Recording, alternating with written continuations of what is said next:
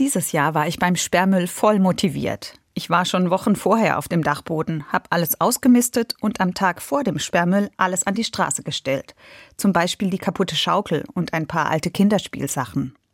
Eine Beobachtung hat mich dabei nachdenklich gemacht. Ununterbrochen sind Autos und kleine Lastwagen angefahren gekommen. Leute sind ausgestiegen und haben sich bei mir oder den Nachbarn irgendwelche Sachen rausgepickt. Das ist immer so, aber dieses Jahr waren so viele Familien dabei. Ein Papa hat mich direkt angesprochen, ob ich nicht noch mehr Spielsachen hätte, und seine beiden Mädchen im Auto hinten haben mit großen Augen rausgeschaut. Leider ist das so. Die einen haben so viel, dass sie immer wieder groß ausmisten müssen. Und die anderen nehmen noch die schlechtesten Teile mit. Sie verwenden sie selbst, verhökern sie irgendwo, bauen sie auseinander oder was auch immer.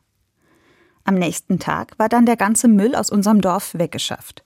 Es sah aus, als wäre nichts gewesen. Da staune ich einerseits, dass ich in einem so gut organisierten Land lebe.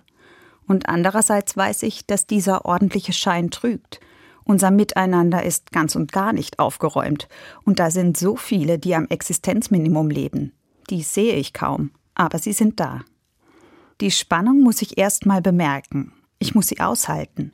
Und vielleicht begreife ich dabei, dass ich es selbst eigentlich richtig gut habe, dass ich irgendwo an einer Stelle mit anpacken kann, damit es Menschen besser geht.